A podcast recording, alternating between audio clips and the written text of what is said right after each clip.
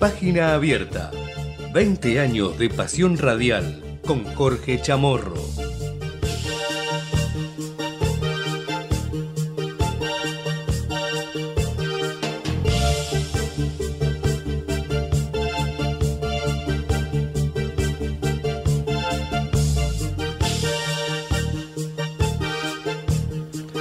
Hola, hola, ¿qué tal? ¿Cómo les va? Bienvenidos a Página Abierta. Aquí estamos un día más, miércoles, mitad de semana hoy, 6 de diciembre, año 2023, y estamos a cuatro días de la asunción del nuevo presidente de los argentinos Javier Milei. Y los nombres, los nombres del gabinete que siguen dando vuelta con algunas confirmaciones. Algo decíamos en el informativo de las 12 del mediodía respecto de los nuevos nombres que fueron comunicados hoy mediante una, un comunicado oficial, como lo suele hacer el presidente electo desde su oficina en el Hotel Libertador. Lo hace mediante su cuenta de Twitter, este, enviando estos comunicados oficiales que dan en este caso eh, nombres que tienen que ver con lugares clave, como el Banco Central, como el Banco Nación también, y ya fue asignada una persona para el área de comunicación. Sigue Javier Milei a cuatro días de su asunción armando el gabinete que lo va a acompañar en el inicio, por lo menos, de su gestión como presidente. Confirman entonces a Bausili en el Banco Central de la República Argentina, a Tillard, Daniel Tillard, eh, como titular del Banco Nación, entre algunos nombramientos que fueron dados a conocer en la mañana de hoy. Los anuncios, difundidos, como decíamos, en un comunicado emitido a través de la red social X, antes Twitter, eh, por la oficina del presidente electo, se completan con la designación de Darío Wasserman como vicepresidente del Banco Nación y Belén Stittler como secretaria de comunicación. Así lo dice el comunicado de prensa publicado hoy a las 10.08 de este 6 de diciembre. Y en esa misma comunicación se informó también que el mandatario electo se reunió esta mañana con integrantes de su futuro equipo de gobierno para debatir los principales lineamientos para las reformas del Estado que encarará el nuevo gobierno que asumirá este domingo. Se debatieron los principales lineamientos para estas reformas del Estado que llevará adelante el nuevo gobierno y los primeros objetivos para cada una de las áreas, según indica el parte de prensa. Así entonces, el ex subsecretario de Reforma y Modernización, Armando Guibert, este, también estuvo presente en tanto en esa reunión. A él lo destacaron como el encargado de la reforma de Estado durante la gestión del ex presidente Carlos Menem en la década del 90. En las oficinas que se encuentran en Avenida Libertador al 600, donde ayer Milei mantuvo una reunión con sus futuros funcionarios. Se presentaron esta mañana Patricia Bullrich, Mondino, eh, Petobello también, eh, o Petovelo, Ferraro, Adorni, Caputo y el próximo presidente provisional del Senado, Francisco Paul Troni, según confirmaron fuentes de La Libertad Avanza.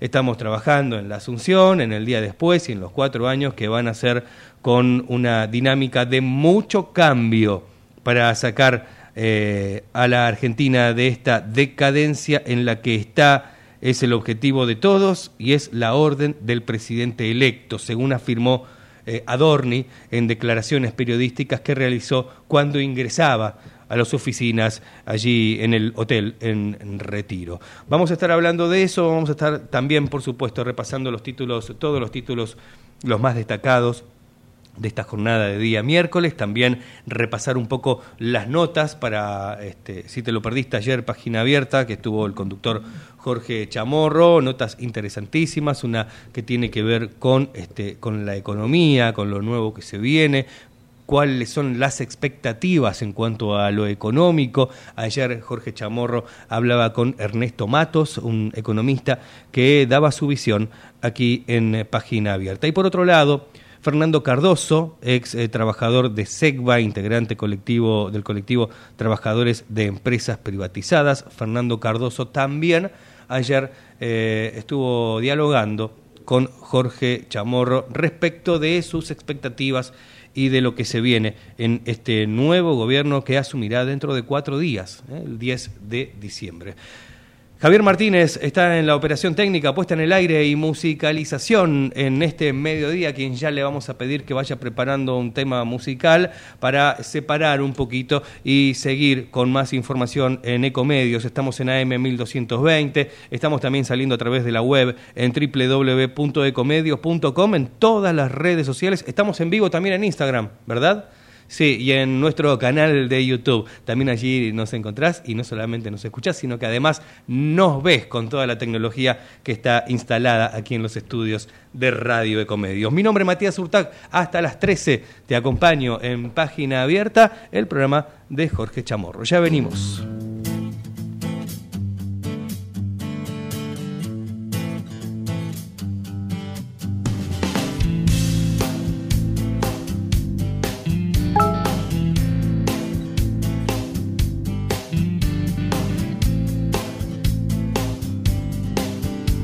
Resumiendo que tengo un cajón de la firma Pandora.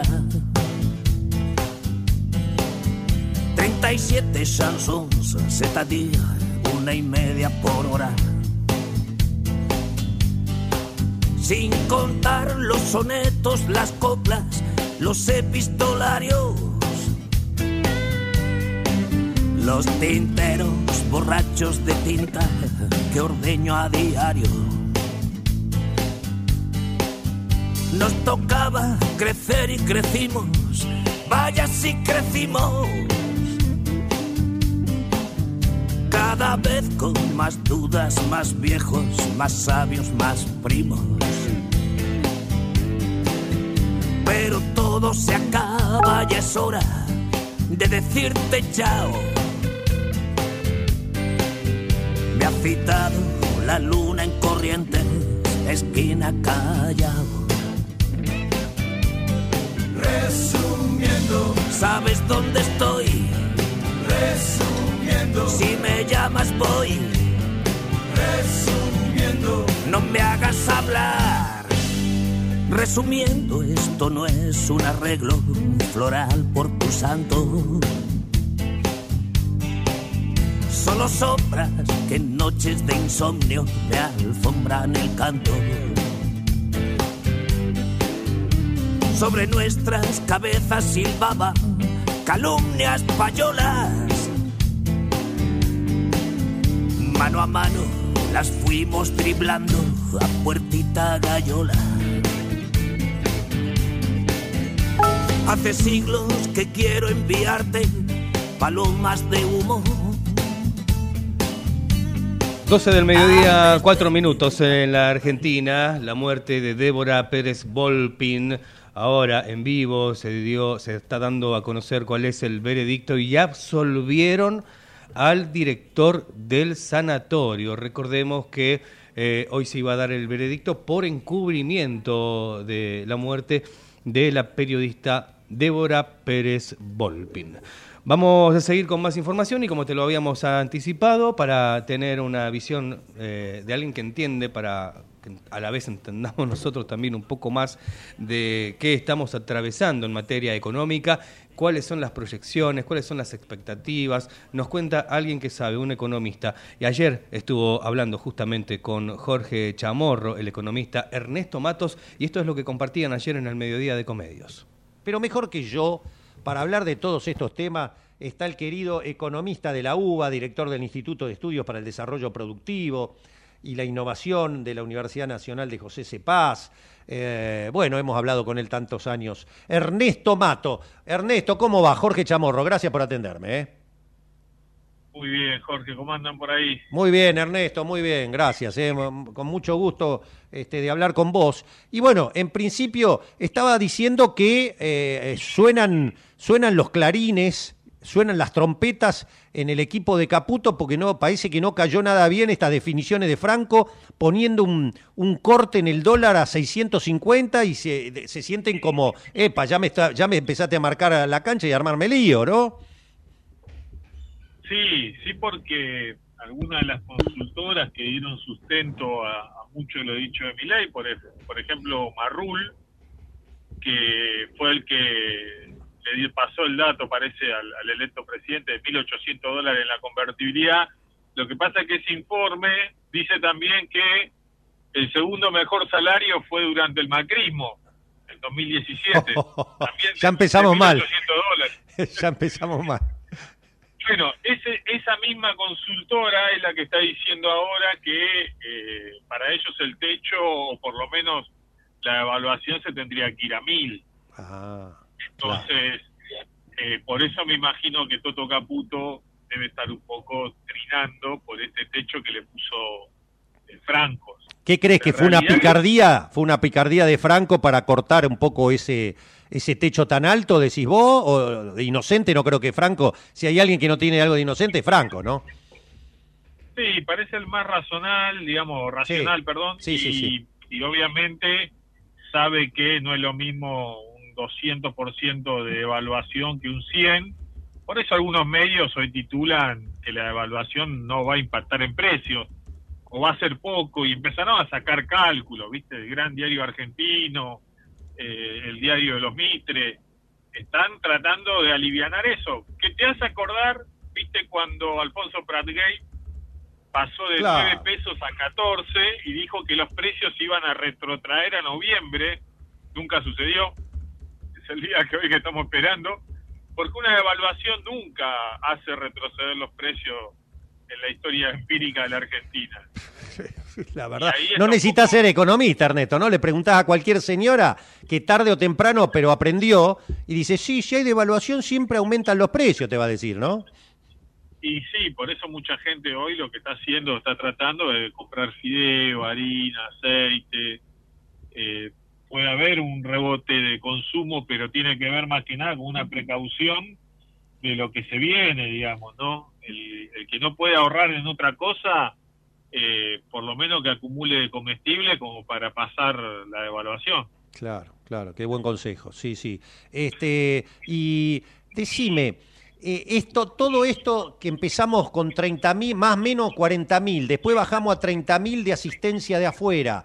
Ahora, como mucho, el mercado está hablando del 10% de eso con algunos bancos mundial, algún otro banco. Eh, es- ¿Esto está provocando eh, un ruido otra vez en el mercado? ¿Por eso se disparan los paralelos de nuevo? Mira, es muy raro el comportamiento. A ver, Sí. tengamos en cuenta algo. Lo que ellos dicen en el mercado son 20 empresas que cotizan a Wall Perfecto. Street. Perfecto. O sea, de esas 20 están metidas entre las 80, 90 empresas que hay en la Bolsa de Comercio de Buenos Aires. De un total de 560 mil empresas que hay en la Argentina. Te estoy hablando de menos del 1%. Ese es el menos del 1% que te está incluyendo, porque lo dijo, ¿sabes quién lo dijo? Vila Manzano. Ah, El dilema es así. Manzano, digo, perdón. sí, sí, sí. Manzano lo dejó muy claro en una entrevista que dio estos días. Eh, hacíamos entrar las inversiones por el contado con liqui y obviamente después había que remitir y había que darles el retorno, Claro. pero no lo podíamos hacer al contado por liqui. O no lo podíamos hacer al oficial, perdón. Y Mm. por eso, para ellos, el oficial tiene que ir al contado con liqui. Por eso Toto Caputo, Mm, sin querer, volviendo a eso, se molesta un poco por el techo. claro. Porque el dólar, el dólar que ellos quieren para salir del país tiene que ser a 900, digamos. Correcto. Y ahí está la discusión, digamos. Claro, claro, claro. Yo lo traje a 900, a mí tráeme, sacame la misma cantidad. claro. Y ahí está un poco cómo se cocina esto. Ahí está tallando BlackRock, por ejemplo. Y sí, porque acá la clave de la Argentina es como de la época de Rivadavia. Cuando tomaban deuda era para pagarles a los británicos para que saquen las utilidades al exterior, digamos, ¿no? Claro. Entonces uno tomaba deuda para darle a las multinacionales de aquel momento que remitieran sus ganancias. Acá pasa lo mismo. Acá lo, por eso quieren un libre, eh, o sea, derogar la compra y venta de, de dólares que está regulada. O, Claro. Sacar mil, entrar con mil, sacar dos mil sin problema. Eh, como hicieron con, con Martínez de O, como hicieron en parte con, con, con Cavallo y como hicieron en parte, hicieron con Macri, sí, abiertamente, ¿no? Sí, y eso implica un ajuste de salario. Imagínate que se llevan un dólar eh, que lo entraron a, bueno, con una con un margen de rentabilidad, me, me imagino del 20, y se van con un 25% de ganancia, más lo que, menos le pagan a los trabajadores porque se licúa el salario también. Claro, y en, en este sentido, que vos sos un observador de tantos años de, de todo esto, Ernesto. y- Muchos años ya tenemos. Sí, sí, sí, empezamos a hablar, a- hará 20 años que empezamos hablando de sí. estos temas. Mm, bueno, yo te duplico, creo, en edad. Yo empecé en los 80 ya, ya este, estaba observando, cuando hacía periodismo agropecuario, este, ya observaba el movimiento del grupo de los ocho, que eran las ocho grandes eh, empresas, eh, eh, cámaras que había en la Argentina, cómo preparaban el golpe contra Alfonsín. Ya uno lo veía que cuando hablaba con determinados sectores, ¿no? Este, y la, historia se repite con, con distintos tipos, eh, en algunos casos tipo comedia, pero sigue, sigue la misma. Los mismos que manejan el dólar hace 40 años siguen haciendo lo que quieren con los gobiernos y con el país. Pero te quiero preguntar esto que me interesa saberlo de tu lado mucho. ¿Cómo estás viendo la confrontación que se pueda dar o se está empezando a dar entre los que tienen mercado interno, en los que tienen el agronegocio exportador, entre los que venden servicios, entre los industriales y los, y los este, comerciantes de acá dentro del país, la burguesía local? ¿Cómo estás viendo todo esto? Bueno, ahí ganó la pulseada, si querés, los intereses ganaderos y los intereses agrícolas, porque no querían una dolarización. Y eso era lo que representaba Patricia Bullrich de alguna manera, Macri y todo ese grupo. La dolarización les implicaba volver a la convertibilidad y eso sabemos que no tuvo una muy buena experiencia. Sí para el sector exportador-importador, pero no para los sectores mercado internistas y que en muchos casos saben que ante un tipo de cambio fijo durante mucho tiempo no pueden competir la harina de soja un dólar contra otra harina de soja que se fabrica a 0,50. Entonces, ahí es donde me parece que esos intereses hoy se impusieron. Ahora, esos intereses colateralmente, de alguna manera, mientras no haya dolarización, cuidan lo que queda de pequeña y mediana empresa. Ahora, la pregunta está, y la pelota está del lado de, eh, podríamos decirlo así, APIME, CAME, digo, eh, cooperativas, que van a tener que empezar a hacer política en función de que lo que se viene es una recesión económica para resolver el problema de la inflación. Y esa recesión económica implica que el consumo va a empezar a mermar y ellos no van a poder vender mucho, salvo que vendan para stock. Lo que pasa es que, como decía Sogray, ¿no? Hay que pasar el verano ahora eh, y, y ver si eso tiene algún resultado, porque es como también esto de darwinismo económico, es a ver quién sobrevive a este proceso de acá a tres, cuatro meses, cuando en marzo tengamos los datos de PBI, que sabemos que va a dar menos 1,5, eh, y ahí es que después hay que ver los datos sociales y de inflación, porque si la inflación no para, no lo votaron a mi ley para eso, ¿eh? Mm. Este es el gran dilema. Estamos en 150 de inflación. ¿Qué proyecta el instituto? ¿Qué, ¿Qué proyección tienen ustedes para el año que viene, Ernesto? Mira, eh, nosotros completamos, esto para pasar un chivo, digamos, el, el EMEC, que es el- la encuesta macroeconómica del cronista, y ahí nosotros saca un promedio, pero eh, nosotros no estamos proyectando que vaya a bajar la variación mensual, Claro, porque tenés que tener en cuenta la devaluación de ahora, de Correcto. diciembre. claro. Si la hacen, ya ahí tenés 20 puntos, digamos, ¿no? En un. Mensual, 20% mensual. Mensual. Bien. si hacen lo que están diciendo, porque ya mi ley dijo, el Infobae, que se espera una inflación del 10.000%. Eh, entonces, eso es el ajuste. ¿Una ese es inflación el de no cuánto? ¿De cuánto? Del 10.000%. ¿Para cuándo?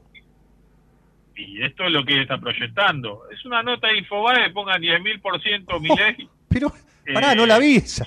No, 10.000%, pero una hiper, pero recontra- la más grande de la historia argentina.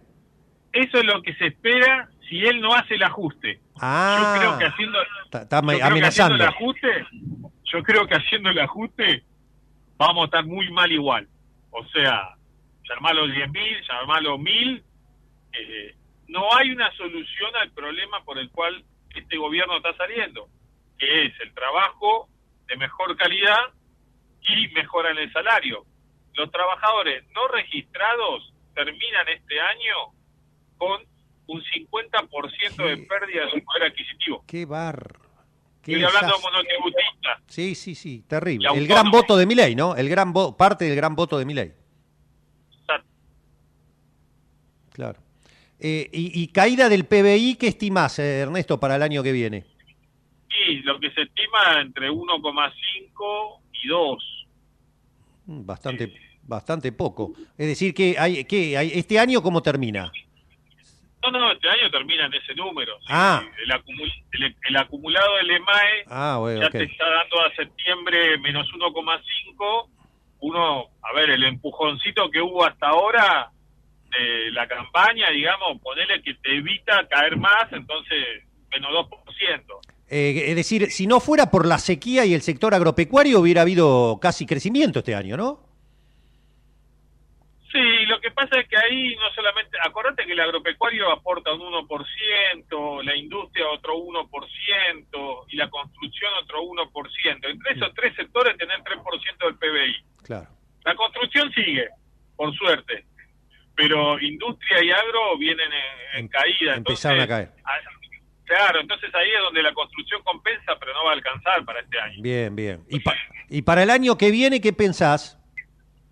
Y yo, por ahora, si te digo así con futurología, te diría que otro año de, de crecimiento. De caída. Producto de los, claro, producto de los tres meses primero. Sí, de arrastre. Claro, bueno, Milei mismo dijo que va a haber esta inflación, ¿no? Es que tiene todas las herramientas para evitar la estanflación, la recesión económica, digamos, ¿no? Porque el tercer trimestre está dando caída, ¿no? Del, del PBI.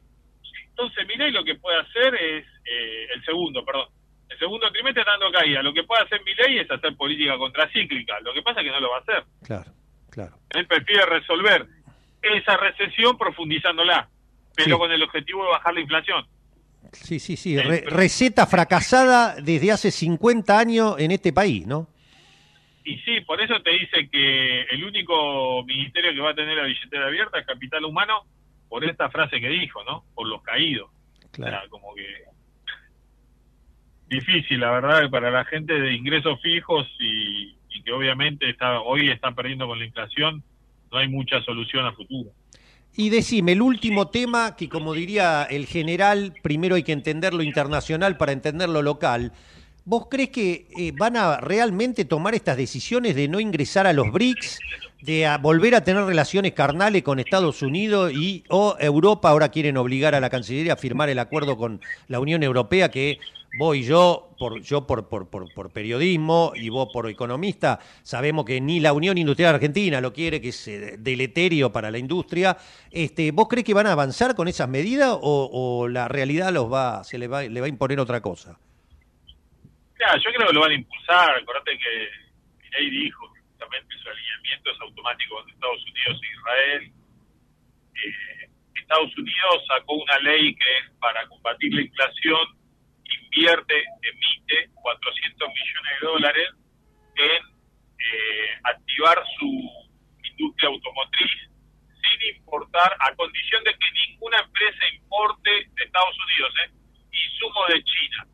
Ahora, pensalo un segundo, para producir automóviles eléctricos, la clave está en la batería de litio. Claro. ¿Quién, quién tiene la reserva de litio hoy amigable con Estados Unidos? Ah, amigo. Entonces, nosotros vamos a servir para el desarrollo y combatir la inflación norteamericana. Como históricamente en algún momento fue la carne, el cuero, ahora es el litio, es lo que se viene. Y en ese, en ese, en ese eje es que mi ley, la cancillera dijo que bueno, no va a haber, que por hoy no, hoy no tienen ingreso a los BRICS y que bueno, no se sabe, por ahí no hagan la gestión, que es lo que generalmente se estila, no avanzar en esos acuerdos. Y, pero hay otra característica, el objetivo de ellos es el libre comercio. El tema es justamente lo que vos planteás, ¿cómo van a hacer sin que eso implique un industricidio y obviamente acomodar los intereses de las empresas extranjeras para que se queden monopólicamente con muchos de estos sectores, digamos. porque es lo que va a pasar, un pase de mano, digamos, ¿no? Empresa barata, casi a la quiebra, viene el más grande, las compra barata, la desarticula o arma un galpón. Te digo, Ernesto, eh, rompiendo mi profesionalismo, pero ya a esta altura mucho eso ya no me importa, eh, me duele el alma, te juro, volver este déjà vu de todo esto que ya viví desde los 80 para acá, me duele el alma, te juro que me duele, te escucho porque sé que tenés razón y la verdad es tan doloroso. Espero que no se dé, que no se pueda hacer nada de esta entrega por, por tercera, cuarta vez en la, historia reciente, ¿no? No sé qué pensás vos. No, está claro que sí, o sea, hay que pensar que muchas personas, incluidos nosotros, vamos a ver deteriorado el salario. Eso va a implicar que vamos a tener que salir a buscar otro trabajo, pero no quiere decir que exista ese otro trabajo. Entonces, lo que queda es el resguardo la familia, digamos, ¿no? Eh, y esto que te decía al principio, como en aquel momento vamos a tener que armar nuestra caja pan, ¿no? Que, no, que en aquel momento Alfonsín nos daba en los colegios, no sé si te acordarás. ¿Cómo no me voy a acordar? Plan Alimentario Nacional. Exacto, esa base, lenteja, yerba, que no falte lenteja, yerba, eh, conserva y harina y aceite, digamos. ¿no? Eh, por eso me parece que justamente se viene, los que pensaron que mi ley iba a traer una solución, la solución es a través del que sufre, del que vaya a sufrir más. Y acordate que todos los presidentes que dijeron, bueno, hay que sufrir, siempre nos empomaron. Siempre. Acordate que ningún discurso de Néstor y Cristina empezaron con hay que sufrir. Todos los demás empezaron con esa, con esa pequeña frase.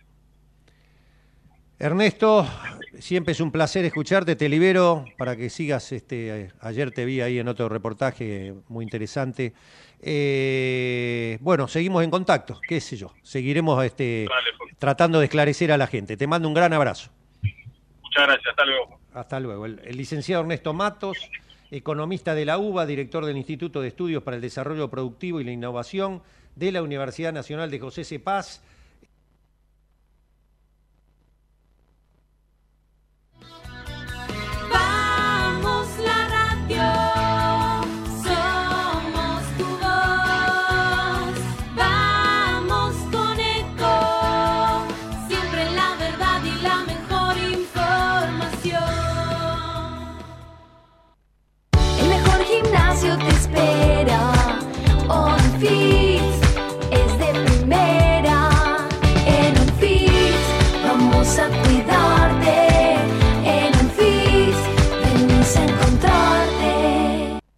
Somos tu destino de crecimiento, con políticas activas para generar competitividad y desarrollo y la infraestructura que tu proyecto necesita. Entre Ríos, una provincia fuerte que está en marcha. Gobierno de Entre Ríos. Qué más lindo que poder disfrutar de un café de especialidad desde la comodidad de tu casa. Conoce todas las cafeteras Oster disponibles para vos en www.osterargentina.com. Informate en ecomedios.com. Seguinos en Facebook, Ecomedios Live. Página abierta con Jorge Chamorro.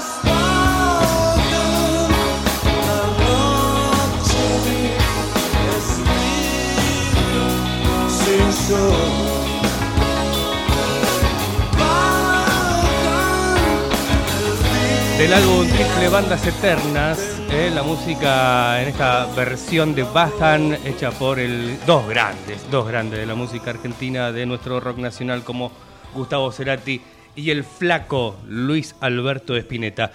Vamos a seguir con más información y algo te adelantábamos en el bloque anterior, dábamos la noticia que se conoció en estos últimos minutos sobre eh, el caso Débora Pérez Volpim. Eh, absolvieron al ex director del Sanatorio de la Trinidad en el juicio por la muerte de la periodista. Además, el tribunal también absolvió a la instrumentista Eliana Frías por el deceso de la periodista que recordemos ocurrió el 6 de febrero del año 2018 en esa clínica del barrio porteño de Palermo. El Tribunal Oral Criminal y Correccional absorbió, absolvió este miércoles al ex director del Sanatorio de la Trinidad y a la instrumentista en el segundo juicio por la muerte de la periodista Débora Pérez Volpim, ocurrida en el mes de febrero del año 2018. Decimos el segundo juicio porque en el primero ya el endoscopista fue condenado, y ya quedó firme la sentencia, eh, a tres años de prisión. Vamos a seguir con más temas. Eh, antes, eh, comentarte cómo va a estar el tiempo. Hoy está feo el clima en Buenos Aires, está cubierto. Hay como una suerte de neblina sobre el cielo en la ciudad de Buenos Aires. Y cómo seguirá el tiempo para hoy miércoles y cómo continuará mañana jueves, te lo contamos aquí en Ecomedios. Ahora tenemos 21 grados 3 décimas de temperatura, la máxima estimada para hoy 23 grados con tormentas fuertes durante la tarde y durante la noche, toda la jornada con eh, lluvias, precipitaciones, tormentas en el área metropolitana de Buenos Aires. En tanto, mañana jueves se espera una mínima de 18 y una máxima de 23, con lluvias aisladas durante la madrugada, algunos chaparrones durante la mañana del jueves y por la tarde el tiempo eh, tiende a mejorar con cielo parcialmente nublado y el viernes, ya como para ir redondeando el extendido, te cuento que se espera una mínima de 16, un leve ascenso de la temperatura máxima que rondará los 25 grados y el cielo que permanecerá algo nublado. Vamos a seguir con más entrevistas, en este caso, ayer Jorge Chamorro dialogando con Fernando Cardoso, eh, ex trabajador de SEGBA, integrante del colectivo Trabajadores de Empresas Privatizadas. Lo escuchamos. Se trata del ex trabajador de SEGBA e integrante del colectivo Trabajadores de Empresas Privatizadas, a, no- a mi amigo Fernando Cardoso. ¿Cómo anda, Fernando? tal, Jorge? ¿Cómo te va? Buen día. Sí, a ustedes más que pequeña serenata nocturna les cabe un, un rock de estos bien pesado, ¿no? Mira, creo que lo único que debería volver de los 90 es la música. Claro. Eh, la música de aquellos años que, que nos ayudó a, a, a sobrellevarlos también, porque del resto de los 90 no tendría que volver nada. ¿Qué sentís precisamente de alguien que viene en la lucha, que quedaron colgados del travesaño este, en la época del menemismo, con las privatizaciones, llave en mano, que se la, se la quedaron las empresas extranjeras y, y este, han invertido en, en- Bueno, después vamos a hablar de un tema que vos conocés, eh, para que la gente sepa por qué después de 30 años de privatizaciones siguen los cortes de luz en el verano, cuando ya vamos a hablar de eso con Fernando. Pero te quiero preguntar como persona, después de tantos años de lucha, ver que ahora vuelve otra vez, porque la mayoría de los funcionarios ni siquiera ya son de Macri, son más del menemismo reciclado, privatizador. ¿Qué sienten ustedes en el colectivo de ustedes? Y es entrar en el túnel del tiempo de una manera totalmente negativa. Es volver a, a vivir una película que, como esas películas que, que se reeditan, pero en este caso inclusive los actores de esta película son algunos exactamente los mismos. Ni siquiera buscaron actores más jóvenes para representar aquellos antiguos. Es la misma gente con las mismas ideas nefastas que, que ya nos arruinaron hace 30 años, de vuelta en este caso lamentablemente, o sea, con el voto de la gente, puesta en el poder para volver a hacer, al menos fue lo que prometieron en campaña, todo el daño que ya se hizo hace 30 años. Eh, ¿qué, como militantes, ¿qué, análisis hacen? Porque deben tener a varios compañeros, todo que deben haber votado a mi ley, no me extrañaría. Este, ¿qué, qué, qué están e- eva- evaluando entre ustedes? Mira, los sectores organizados en la sociedad siempre hemos sido hemos sido minoría. Y, lamentablemente, cada vez más, inclusive a partir de los 90 y los avances tecnológicos, la mayoría de, de nuestro pueblo ve la vida a través de una pantalla de televisión y hoy en día a través de la pantalla de, de un celular. Tal cual. Y a veces es muy difícil llegar en el cara a cara, porque las auténticas redes sociales, que, que son el frente a frente, el charlar con los compañeros, con los vecinos, eh, un poco como que choca con, con la co- cotidianidad. Vos imaginate que, inclusive, a ver, yo mismo, si me pongo a calcular las horas que estoy con el celular viendo qué pasa a través del celu, son un montón y a veces cuesta un poco. En particular, los ex trabajadores de las empresas privatizadas, al menos los que estamos organizados, eh, hicimos un pronunciamiento en el mes de septiembre, antes de las generales, planteando nuestro parecer de que no podíamos volver a los 90, que no podíamos volver a chocar de vuelta de frente con el mismo tren que nos pasó por arriba hace 30 años. Vos imaginate, vos sabés muy bien nuestra lucha, nosotros venimos peleando desde hace tres décadas porque se pague la promesa del programa de propiedad participada que hizo el menemismo, eh, que no cumplió. Sí cumplió con las empresas, eh, entregó el, y se rifó la riqueza y el patrimonio del país. Eh, en forma directa, las privatizaciones de, aquellos años dejó a 155 mil trabajadores, familias arruinadas en la calle. Tuvimos un 22% de desocupación.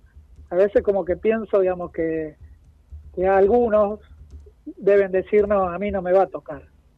Pero vos fíjate que hoy en día, inclusive, ante las promesas del presidente electo de privatizaciones en las empresas del Estado, las empresas públicas, los primeros telegramas que ya se empezaron a sentir son de las empresas privadas.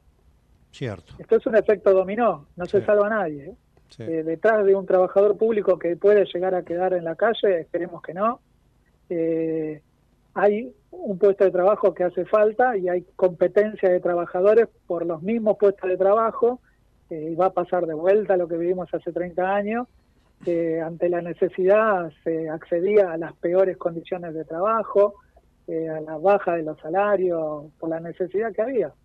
Bueno, Bueno. nosotros los veteranos de aquellos años no queríamos que esto volviera a pasar, por eso hicimos nuestro pronunciamiento en septiembre en contrario y entendemos que hoy esperamos que, que la lucha popular le ponga un freno al menos a las promesas de campaña.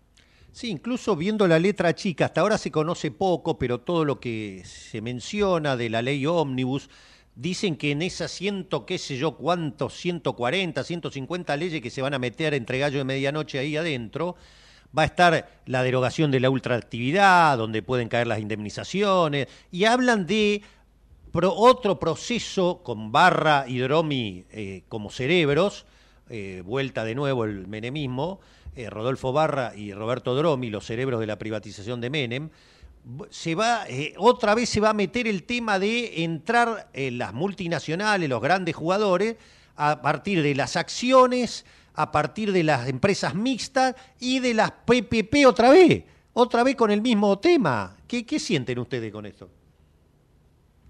Mira, eh, como te decía, es entrar en el túnel del tiempo de una película que ya sabemos que termina muy mal.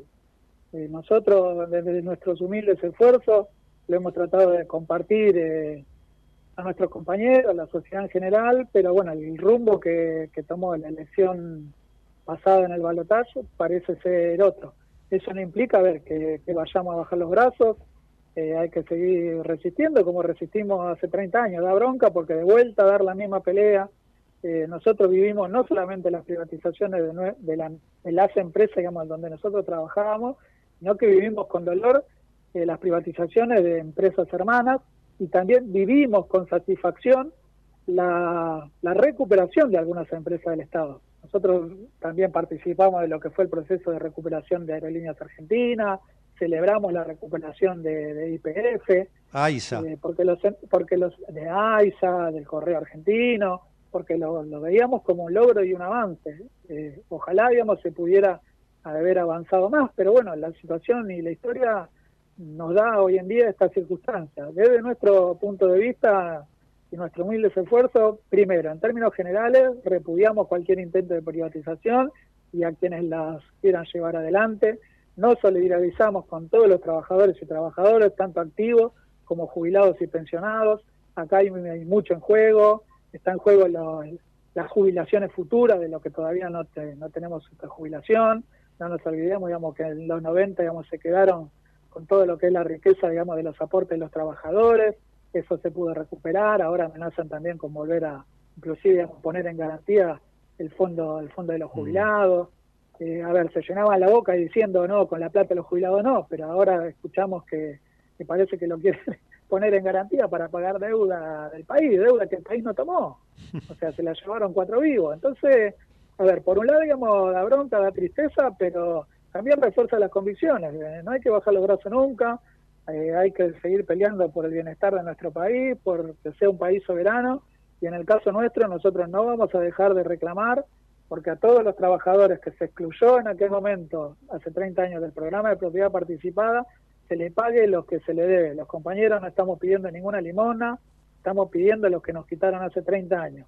Hace 30 años, con la promesa de este programa de propiedad participada, le dijeron los, los trabajadores que iban a ser partícipes accionarios de las empresas a privatizar. En decenas de miles de casos, porque luego de privatizar, lo primero que vino fue la, hora, la ola de despido, de retiro voluntario y cesantía, no cobraron, no vamos a dejar de reclamar eso y vamos sí también, insisto, con nuestros humildes, humildes esfuerzos, porque somos toda gente grande. Esta semana lamentablemente tuvimos la noticia de un compañero que falleció. Estaba hablando también esta semana con una compañera que tiene una afección de salud, que está haciendo los trámites por PAMI para poder tener el, medicamento gratis. Si lo tuviera que pagar, le saldría 80 mil pesos. O sea, nosotros no vamos a permitir, digamos, que nuestros compañeros se queden sin salud. Eh, vamos a estar dando la pelea, creo que como, como todos los sectores trabajadores que se sientan golpeados en este proceso que se pueda llegar a dar. Si se da todas las amenazas de esta gente, qué duro va a ser, ¿eh? Qué momentos duros van a ser. ¿eh? Mira, en el sector eléctrico, puntualmente, de Sur y de Nor, que son las empresas que prestan el servicio de distribución en Capital y Gran Buenos Aires, fueron aportantes de campaña de la fórmula ganadora. El funcionario designado para la Secretaría de Energía eh, es el mismo funcionario, que el mismo, ¿no? no es que hay otro más joven, no, es el mismo. En la década del menemismo se encargó puntualmente de privatizar Segva y gas del Estado. Ah, Rodríguez Terminó de Chirilo. hacer eso, Rodríguez Chirilo. Exacta- Claro. Exactamente. Sí, sí, terminó de hacer eso, fue a hacer el estragos a España, terminó en México viviendo y ahora vuelve para volver a causar daño. Eh, nosotros los veteranos ya vivimos todo esto. eh, bueno, así como peleamos hace 30 años, ahora con unos años más, más a pero con la misma voluntad, vamos a seguir hablando con nuestros compañeros, y así como lo hicimos, digamos, en la década de los 90.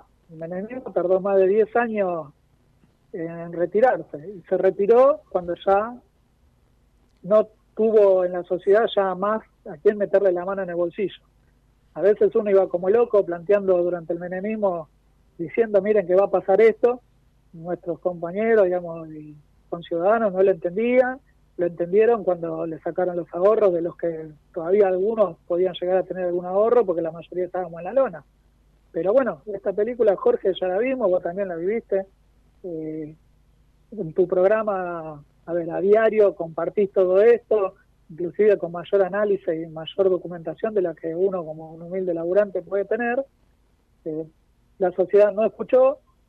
Eh, esperemos que a este presidente, nosotros, esto lo digo, digamos, de nuestro colectivo, no le vaya bien, porque si este presidente le va bien cumpliendo sus promesas de campaña, al país y a los trabajadores le va a ir muy mal.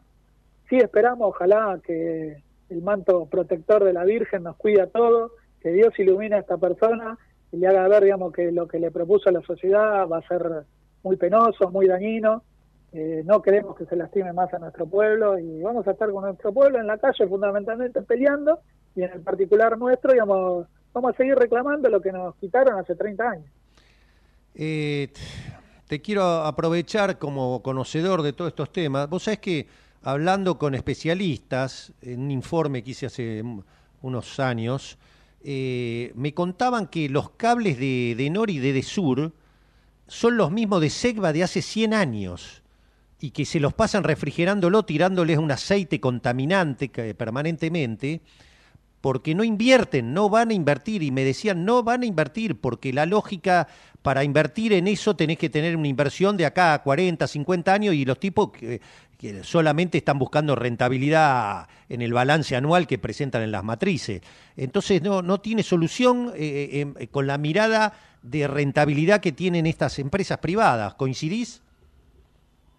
Mira, a esta altura del desarrollo de la humanidad ya a nadie le quería, le debería quedar ninguna duda que a ver que los servicios esenciales, la electricidad, el agua, eh, la internet, o sea, ya no, no deberían ser considerados mercancías, deberían ser considerados derechos.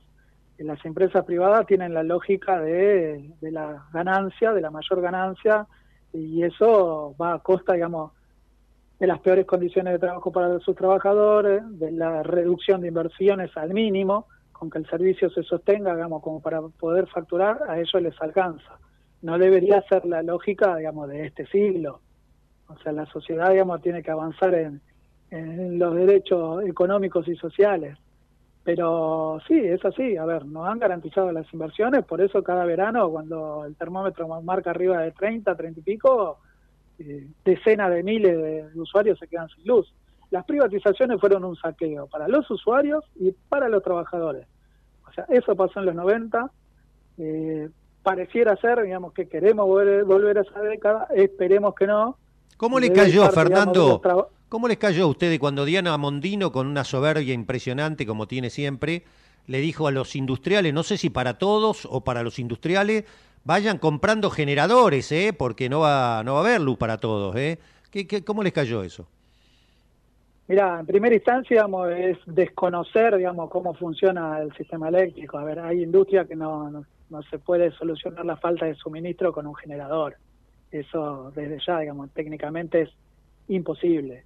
Eh, a ver, las industrias no pueden, digamos, trabajar en esa lógica. Y aparte, desde ya, digamos, que el problema de Argentina, Argentina, digamos, no tiene problema, digamos, de producción, no tiene, te diría, hasta problema de empleo. Los que tienen los trabajadores son un problema de ingreso. Tal cual. De ing- ah, tiene un problema de ingreso porque hay una ganancia exorbitante, digamos, que es ni más ni menos que la transferencia, digamos, de la plata que tendría que estar en los bolsillos de los trabajadores a los grandes empresarios. Ese es el problema que tiene la Argentina. La Argentina no tiene problema de capacidad de, de producción y te diría que hasta de energía tampoco. Lamentablemente con estas elecciones se ha perdido también otra gran oportunidad que es recuperar en el sector eléctrico, por ejemplo, las concesiones que se caen ahora este año, este año que está en transcurso de las centrales hidroeléctricas, el Chocón, Piedra del Águila, eh, todas esas generadoras de electricidad terminan la concesión este año. Más, la terminaban en noviembre y se prorrogaron Ah, 30 wow. días más. Entiendo que la Secretaría de Energía actual, porque todavía digamos, faltan unos días, entendió que lo iba a hacer eh, el año que viene, pero bueno, no se ve que no, evidentemente no va a haber tiempo. No creo que el gobierno entrante tenga la voluntad de recuperar eh, las centrales hidroeléctricas. Las concesiones de estas centrales hidroeléctricas terminaban este año. La concesión de gas del Estado duraba 30 años, tenía una prórroga para 5 años más y también el Estado Nacional podría haber tenido la oportunidad, sin poner un peso, de recuperarla. En el caso de Desur, que es la, la empresa distribuidora más conflictiva en cuanto a, al servicio malo que brinda a sus, usuarios, había un proyecto de ley que presentó, y también nosotros acompañamos, como hay trabajadores de SEGUA, la diputada María Rosa Martínez, que está en el Congreso Nacional, donde eh, la, la propuesta era que Enarsa comprara el paquete mayoritario de Enel, que es la empresa italiana eh, que tiene el capital accionario de la concesión de Sur. De esa manera, el Estado Nacional, a través de Enarsa, hubiera tenido la posibilidad de recuperar, por ejemplo, una firma tan emblemática por lo desastrosa y, y, la falta, digamos, de cumplimiento de su concesión como de Sur. Bueno, con este presidente electo todo eso no parece ser viable, pero eran proyectos que estaban en la gatera, como quien diría, que nosotros apoyamos y veíamos con muy buen agrado. Pero bueno, ahora la pelea es otra. Tuvimos una oportunidad histórica de recuperar, sin que el Estado Nacional pusiera un peso, un montón de concesiones.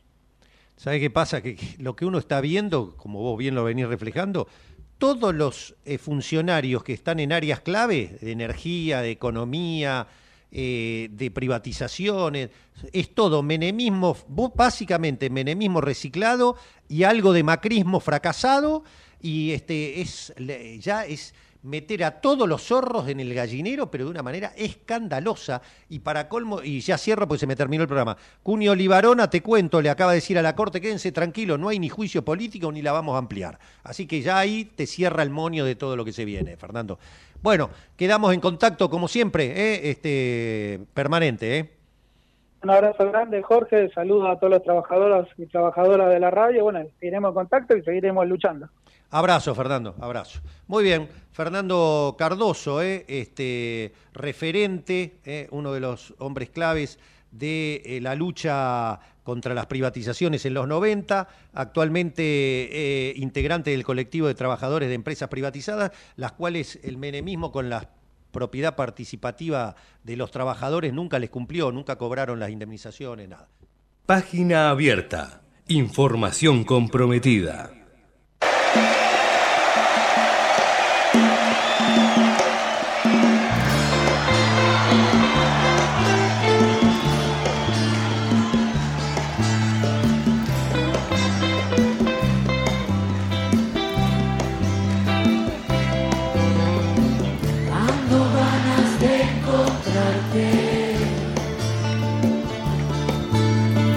12.59 del mediodía, ya estamos llegando al final de esta página abierta en este miércoles gris en Buenos Aires. Vamos a abrir la página deportiva como lo hacemos habitualmente sobre el cierre del programa diciendo que Colón, equipo descendido, eh, está en un conflicto porque le pidió a la AFA que anule su descenso a la Primera Nacional, algo muy difícil. En su solicitud, el club santafesino argumentó que se jugó con un nuevo este, sistema adoptado una vez que la temporada ya estaba en curso, algo que consideró eh, abiertamente ilegítimo y violatorio de las garantías de igualdad jurídica y deportiva, según dice el comunicado que presentó Colón de Santa Fe ante la AFA buscando la nulidad del descenso eh, a la Primera Nacional. Vamos a seguir con más información deportiva. El presidente de la Conmebol está a favor de la continuidad de Scaloni en la selección argentina. Hablamos de Alejandro Domínguez, quien dijo, me encantaría que siga Leonel Scaloni por él y también por la selección argentina. Todo esto recordemos que hoy se espera una reunión clave entre Scaloni y Tapia para definir el futuro al frente de la selección argentina. La reunión que va a ser antes del sorteo en Miami, donde vamos a estar con los ojos puestos allí en los próximos rivales de la Argentina de cara al Mundial.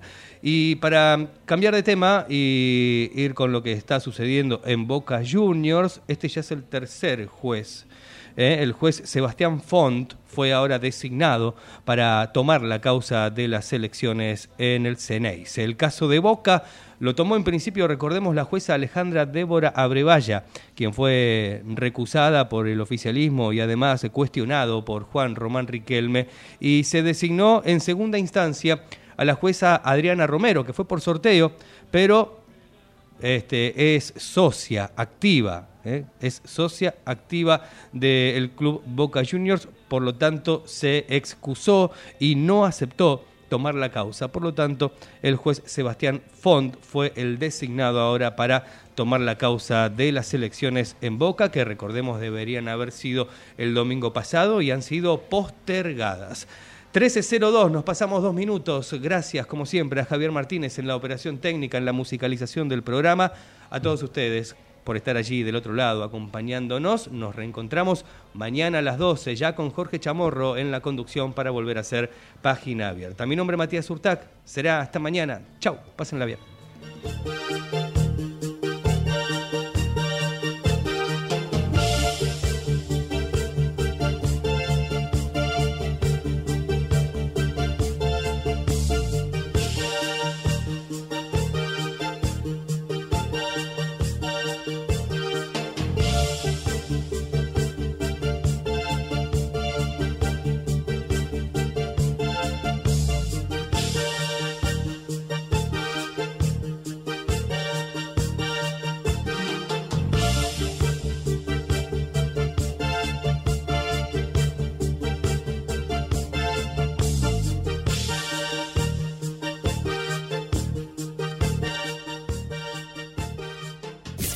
Desde Buenos Aires, transmite LRI 224, AM 1220, Ecomedios